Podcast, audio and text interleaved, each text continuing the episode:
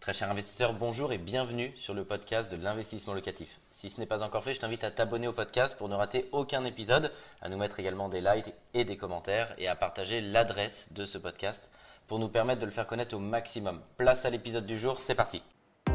Bienvenue sur Investissement Locatif TV, la chaîne des investisseurs immobiliers. Je suis très heureux de vous accueillir aujourd'hui pour une émission exceptionnelle où on va aborder le thème mieux vaut-il acheter votre investissement locatif en direct en personne physique ou en société? Je vais en parler en plateau avec mon invité, maître Antoine Sellard. Bonjour. Bonjour. Merci d'avoir accepté euh, mon invitation. Je voudrais vraiment qu'on aide les téléspectateurs bah, sur cette question. Est-ce qu'il faut acheter en direct? Est-ce qu'il faut plutôt acheter en société? Et déjà, quand on achète en société, euh, quel est le type de société avec euh, lesquelles on peut acheter de l'immobilier? On parle souvent de SCI, est-ce qu'il y en a d'autres? Est-ce que vous pouvez euh, nous éclairer sur cette question? Alors, Bon, premier point, on peut acheter de l'immobilier avec quasiment toutes les sociétés. en revanche, quand c'est une société vraiment pour acheter de l'immobilier, plus concrètement, on va acheter souvent avec effectivement une SCI, mais ça peut être avec une SARL notamment et d'autres et n'importe quelle autre société. C'est une question qui anime énormément les investisseurs. Ils se posent tous cette question et plus particulièrement quand on débute dans l'immobilier, bah, quels sont les avantages, les inconvénients? Est-ce qu'il faut mieux que j'achète en direct? Est-ce qu'il faut mieux que j'achète en société? C'est quoi les incidences de tel et tel modèle? Alors, c'est toujours la question mystère, c'est la première question qui est posée. Euh, effectivement, euh, ça dépend, c'est du cas par cas. Euh, la question, c'est pas est-ce que j'achète en SCI ou pas. La question, c'est quel est mon projet? Qu'est-ce que je veux faire? Il faut se poser des questions et être structuré dans son raisonnement. En termes de gestion au quotidien, est-ce que j'ai un intérêt ou pas d'acheter en SCI. C'est la vidéo tout à l'heure, la question de la gouvernance des différents associés. En termes de transmission, est-ce que j'ai un intérêt fiscal, par exemple, à transmettre C'est vraiment toutes ces questions qu'il faut se poser et faire du cas par cas. Et là, il faut aller voir le notaire qui répondra à vos questions. D'accord. Est-ce qu'on peut prendre deux, peut-être deux grands cas de figure? Mhm. euh, Si on est jeune actif, on débute dans la vie, on est locataire de son appartement, euh, on ne veut pas forcément tout de suite acheter sa résidence principale parce qu'on le sait, on va potentiellement se marier, avoir mhm. des enfants, euh, avoir une mobilité géographique. Est-ce qu'on conseille plutôt à ce type de profil d'acheter en tant que personne physique un premier investissement locatif ou de, de constituer une SCI alors, ça dépendra de son projet. Si par exemple son investissement locatif c'est pour faire du meublé, déjà on va lui conseiller d'acheter en personne physique pour évidemment une question de fiscalité parce que la SCI sinon sera requalifiée à l'impôt sur les sociétés. Donc dans ce cas-là, a priori, ce sera plutôt une acquisition en personne physique. Donc voilà, un profil plutôt euh, jeune, euh, dynamique, qui débute dans la vie, toujours euh, débuter euh, sur une acquisition en nom propre bah, a, priori, euh, oui. Après, le cas intéressant que vous avez indiqué, c'est que si cette personne est actuellement locataire et qu'il achète un investissement locatif, il faut penser au coût d'après. Le coût d'après, c'est quoi? C'est la revente de cet investissement locatif. Et il aura la possibilité d'être exonéré de plus-value en revendant cet investissement locatif parce qu'il n'est pas propriétaire actuellement de sa résidence principale. Donc, il faut aussi anticiper la fiscalité dans le cadre de la revente de ce bien. Et du coup, on va prendre l'opposé. Euh, quelqu'un qui achèterait en société, vous qui euh, toute l'année accompagnez des investisseurs et aussi bien évidemment euh, des, acquéreurs en résidence principale, quand vous constituez une société, est-ce que vous pouvez prendre un, grand cas de figure type de quelqu'un qui a constitué une SCI, pourquoi il l'a fait et pourquoi c'est plus intéressant pour lui d'acheter en SCI plutôt qu'en nom propre? Alors, il l'a fait peut-être parce que déjà, il y a plusieurs associés et qu'il veut qu'il y ait un seul nom, tout simplement. Il veut regrouper. Le plus stratégique, à mon sens, c'est la question de la transmission mhm. du bien. Lorsqu'on achète en SCI, par exemple, avec sa famille, des parents, des enfants, on peut être dans une démarche de transmission, de transmettre des parts. Il peut avoir un avantage de transmettre des parts de SCI, déjà parce qu'on va pouvoir potentiellement un petit peu minorer la valeur des parts par rapport à l'actif classique, et aussi parce qu'on a des mécanismes de transmission très importants. Si je fais une donation de parts de SCI, par exemple, le gros avantage et la grosse différence, c'est que je peux déduire l'emprunt, ce qui veut dire que j'ai l'actif et le prêt, et donc on peut transmettre à bas coût. Donc ce qui est un énorme avantage. Ça peut être un, énorme avantage. Ça peut aussi être un désavantage, c'est le mécanisme de la donation avant cession, où les plus-values peuvent être contre-productives, mais ça c'est un autre, autre sujet.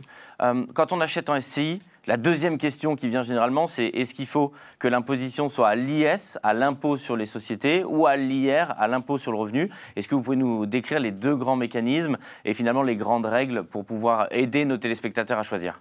Alors ça aussi, c'est vraiment tous les investisseurs se posent euh, la question. Pour ce qui est des premiers investisseurs, lorsqu'on commence les investissements, on va être sur une SCI où le, régime par défaut, ce sera le régime de l'imposition sur le revenu.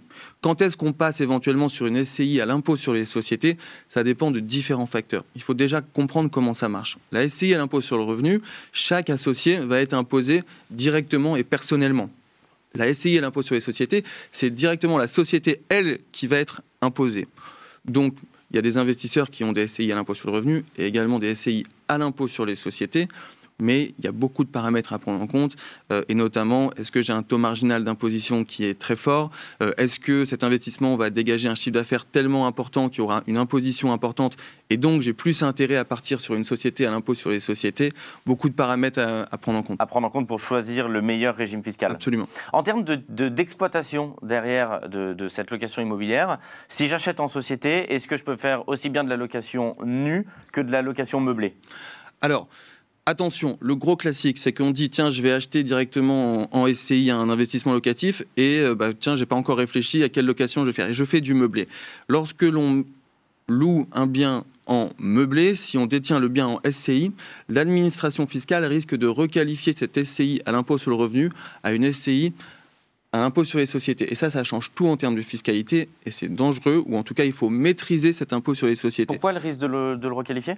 Parce que l'administration fiscale considère que c'est une activité commerciale et donc cette SCI doit passer à l'impôt sur les sociétés. Et au jour de la revente, les plus-values sont des plus-values professionnelles et là, la fiscalité risque d'être très forte parce qu'on réintègre notamment les amortissements. Donc attention, si vous voulez faire du meublé, vous n'achetez pas en SCI ou alors vous maîtrisez le sujet. Est-ce que vous pouvez expliquer le mécanisme effectivement de sortie donc de la revente pour que ce soit très clair pour, euh, nos téléspectateurs et que ça illustre vraiment euh, la différence à la revente entre j'achète en direct et potentiellement j'exploite au LMNP au réel et je suis en société, par exemple en SCI à l'IS Alors, très clairement, lorsqu'on détient un bien en personne physique ou en SCI à l'IR, au jour de la revente, c'est la plus-value des particuliers qui s'applique. Et notamment, c'est la possibilité, en fonction du nombre d'années de détention du bien, de payer moins de plus-value. Ce mécanisme-là ne s'applique pas si on en SCI à l'impôt sur les sociétés. De même que si par exemple votre investissement locatif devient votre résidence principale et que vous le revendez, vous pourrez être exonéré de plus-value. Alors que si vous détenez le bien en SCI à l'impôt sur les sociétés, la plus-value des professionnels vous coûtera cher et vous ne pourrez pas faire de déduction ou être exonéré de plus-value.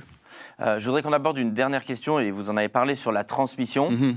Euh, c'est quoi l'ordre de grandeur? Quel est le gain de pouvoir finalement transmettre petit à petit euh, de mon vivant mon patrimoine immobilier versus je, suis en indivision, par exemple avec ma femme, je détiens mon investissement immobilier, et puis finalement, bah, je ne peux pas le, donner comme ça à, à mes enfants. C'est quoi l'ordre de grandeur des différences en termes de frottement fiscal? Alors, première chose, les gens pensent que le fait d'avoir une SCI permet de transmettre progressivement. C'est vrai, sauf qu'en indivision, c'est possible aussi. Je peux faire une donation à mes enfants de 20% de la pleine propriété, de 15% de la nue propriété. Je peux le faire. En revanche, quand je détiens un bien en SCI, un, je vais pouvoir un petit peu minorer la valeur départ et donc l'assiette fiscale sera plus basse et donc je paierai moins d'impôts. Mais deux, ce qui est très important, c'est la question du prêt. Si j'achète un bien 100 mais qu'il me reste un prêt de 80, je vais pouvoir déduire ce prêt et donc avoir une valorisation départ de 20 euros et donc je vais donner à moindre coût à mes enfants. Donc ça, c'est un gros avantage. Euh, si on prend un cas de figure comme on l'a fait tout à l'heure, on, a par exemple un couple euh, marié, euh, deux enfants, qui, est proche de la retraite, qui a un patrimoine peut prendre l'exemple que vous souhaitez, 500 000, 1 million d'euros. Euh, quelle est la nature de ce qu'il va pouvoir transmettre euh, chaque année pour pouvoir justement éviter un maximum les frottements fiscaux et puis commencer à donner une partie euh, significative de son patrimoine à ses enfants? Alors là, c'est autre chose. On est sur la question des abattements. Je rappelle que chaque parent peut donner à chaque enfant 100 000 euros tous les 15 ans. Donc si j'ai deux enfants, je peux donner 400 000 euros tous les 15 ans sans payer de droits de donation. Mais ce qui est énorme, ce que je vous coupe, mais parce que ce que vous dites est quand même énorme, c'est-à-dire qu'on est souvent euh, montré du doigt euh, en France sur les frottements fiscaux. Mhm. Il y a une niche fiscale, mhm. en tout cas, extrêmement importante, puisque là, on est à, zéro impôt sur cette... Là, on est à zéro euro d'impôt. Et j'ajoute que si on souhaite donner des sommes d'argent, on a un autre abattement qui permet de donner 31 865 euros. Est-ce que le, la conclusion de ça, c'est pas ceux qui sont le mieux informés finalement, et le mieux conseillé toujours évite le maximum de frottements fiscaux? Ah, ça, c'est une règle de base. Mieux on est, plus on est conseillé, plus on est habitué, et moins on paye d'impôts. Mais ce qu'il faut savoir, c'est que le notaire, a priori, ne, ne, facture pas les consultations. Donc, allez voir en amont, avant toute opération immobilière ou de transmission. Si vous venez le voir, le notaire, après, c'est trop tard. Merci beaucoup pour toutes ces informations. Je suis sûr que ça va passionner nos téléspectateurs de pouvoir comprendre ces différents mécanismes pour créer leur empire immobilier. Je vous dis à très bientôt. Au revoir. Un grand merci d'avoir suivi cet épisode jusqu'au bout. Je te donne rendez-vous pour un prochain épisode. Si ce n'est pas le cas, abonne-toi au podcast, partage-le, mets-nous un like et tu peux également retrouver plus de conseils sur YouTube avec plus de 300 vidéos gratuites.